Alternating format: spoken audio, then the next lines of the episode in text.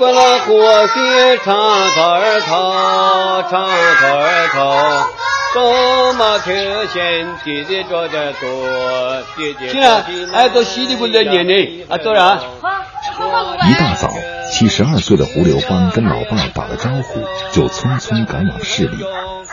作为徽州的发音人，录制方言这件事，既让他意外，更让他得意。翻过群山环抱的村子，越过潺潺的溪流，一个半钟头后，胡流芳老汉见到了今天负责帮他录音的小胡。简单的问候后，胡流芳走进录音棚，开始他的工作，将普通话转化成地道的徽州祁门方言。现在我读一段这个口才，新娘呢，新娘子结婚的时候啊，站菜的，一绝祝福年堂堂，惊喜新郎与新娘，百年夫妇金相欢，早下贵子闯元朗。一年前，黄山市档案局启动了徽州方言语音数据库采录工程，在全市选定七十个方言点，一百一十二位发音人录制最土的徽方言，建档存储。我们在这个抢救保护当中，我们在深度挖掘当中啊，这些语音发言人具有代表性的人，目前来讲还能发现和找得到。如果我们把这项工作再推迟，那这些语音发言人也就很难再找。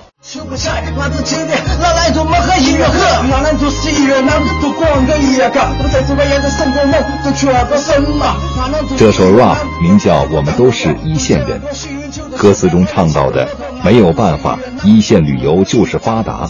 西递宏村让你玩的舍不得回家，每天都有来自全国各地的游客慕名来到这片古称徽州，现在叫做黄山的旅游城市。他们弄不清简单的一句“欢迎您到徽州玩”究竟有多少种说法。欢迎的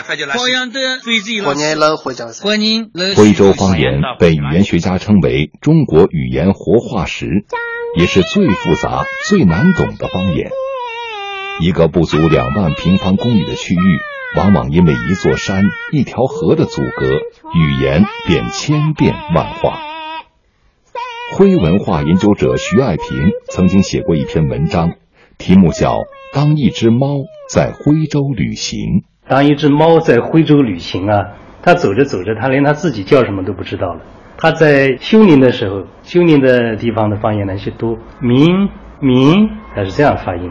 然后呢，到了祁门呢，过了几十公里远的地方，它又变成了绵绵，它有点像那个叫声。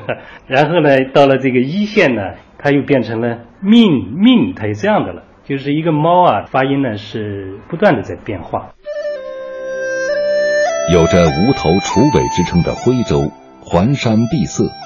让徽州方言保留了更多的古汉语词汇和发音。数学老师出身的钟海军出版的《休宁词汇考古》，一个举例就是南宋徽州理学大师朱熹的名句：“问渠哪得清如许？唯有源头活水来。”最典型的，我们这个塔，你我塔的塔，塔字呢，我们这里是用渠表示的，取水的渠。问渠哪得清如许？唯有源头活水来。这个渠是塔，而我们修林到现在一直没有这个塔字。第三人呢，就是渠。一绣欢绣哈，哎呦，张为那个梅花开，哎呦。开大菜修哈，把那个茶壶下。安徽省徽学会理事许琦曾经在田间地头采集到一首徽州小调《石绣鞋》。她就是一个徽州女人，对丈夫在外经商，长期在外经商，她一种思念的心情，她一边绣鞋，在特定的环境下，她绣鞋唱出来思念丈夫的心情。在他看来，当年不论是赵氏于徽班进京的京剧，还是纵横江湖几百年的徽商，也得益于徽州方言的文化基因。在徽帮靠脚板走天下的征程上，多少误会，多少生意，就在一句简单而亲切的乡音里一笑而过，握手达成。徽州民歌嘛，它也是一种调节情绪。比如说，我高兴的时候，我可能唱一些劳动的歌，可能来鼓劲；如果心情不好的时候，我来抒发自己内部的这种感情。徽州民歌确实是劳动人民创造，它没有一些曲子谱子可以印出来，它都是通过一些传承人口口相传，一代一代的这么传下来，所以它就是用了原汁原味的。徽州的方言来把它唱出来。百年后的今天，徽学、徽文化依旧是文化界的显学。与他们的兴盛相比，作为徽文化载体的徽州方言却陷入尴尬。黄山市档案局局长田玉峰无奈的是，方言生存的根基开始动摇。丢失了一些语词，在语音上面就是越来越不够标准。比我们原先的徽州方言，应该说发生了很大的变化。中午那就是倒丢，就是日头啊，在中午啊那就倒丢。现在来讲的话，可能就像吃午饭、去午府，那就把原先那个当头就调掉，这个词语就慢慢就从口语当中就丢失了。没有什么比徽州话更能让一个徽州人迅疾的回归到徽州味道了。这比白墙黑瓦马头墙的徽派建筑更经得起风吹雨打，更余韵悠长。黄山徽州文化研究院理事胡石斌说：“不管身处何处，当徽州话讲起，一下子就会把自己从异地他乡的浮躁寂寥，带回到江南的梅子黄时雨。”